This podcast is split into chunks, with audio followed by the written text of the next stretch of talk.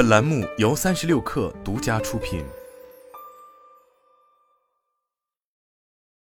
本文来自最前线。继前几日突然宣布进行内测后，阿里版的大模型产品通义千问对话式大模型机器人终于披露了更多信息。四月十一日，阿里云峰会正式推出大模型产品通义千问，这是阿里云大模型系列中的最新成员，能够进行多轮交互，同时也融入了多模态的知识理解，即可以做多轮对话，也能做文生图等跨文字、图像等方面的应用，并能够和外部 API 进行互联。更为重要的是，阿里巴巴集团董事会主席兼 CEO、阿里云智能集团 CEO 张勇在云峰会上表示，阿里巴巴所有产品未来将接入通义千问大模型，进行全面改造。面向 AI 时代，所有产品都值得用大模型重新升级。张勇说，在阿里宣布将集团分拆成六大集团后，能够让所有业务都接入通义千问，某种程度上，这也显示了阿里对 AI 大模型的战略投入决心。首先接入通义千问的业务是钉钉和天猫精灵，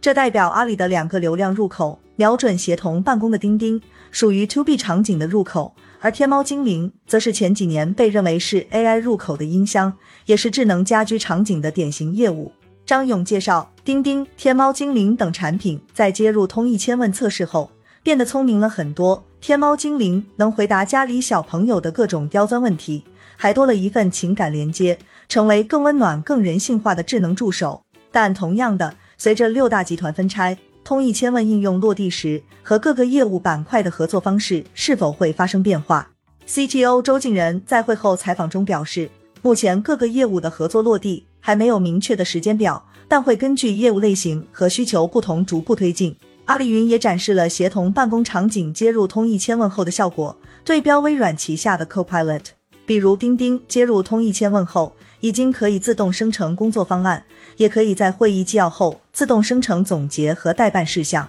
值得注意的是，一些低代码方面的尝试，用户拍一张功能草图，也能自动生成一个小程序。通义千问也配合着阿里云 Back to Basic 的战略，为开发者提供更多支持。除了提供一系列 API SDK 之外，阿里云的 AI 模型开源社区模搭自去年十一月推出后。目前用户数迅速超过一百万，模型从十一月份的三百个增加至八百个，累计超过一千六百万次下载。而在整体商业化节奏上，与文心一言一样，通义千问也是从一开始即瞄准 B 端企业客户。值得一提的是，阿里云未来将推出企业专属大模型、行业专属大模型产品，这意味着通义千问刚落地就要同步接受商业化的考验。周静仁介绍，企业可以在专属的数据空间里放入 PDF。Word 等文件，无需对数据进行处理，即可进行训练。就基于通义千问能力生成符合企业需求的大模型。在正式发布前，阿里云就已经定向邀约企业客户开始内测后，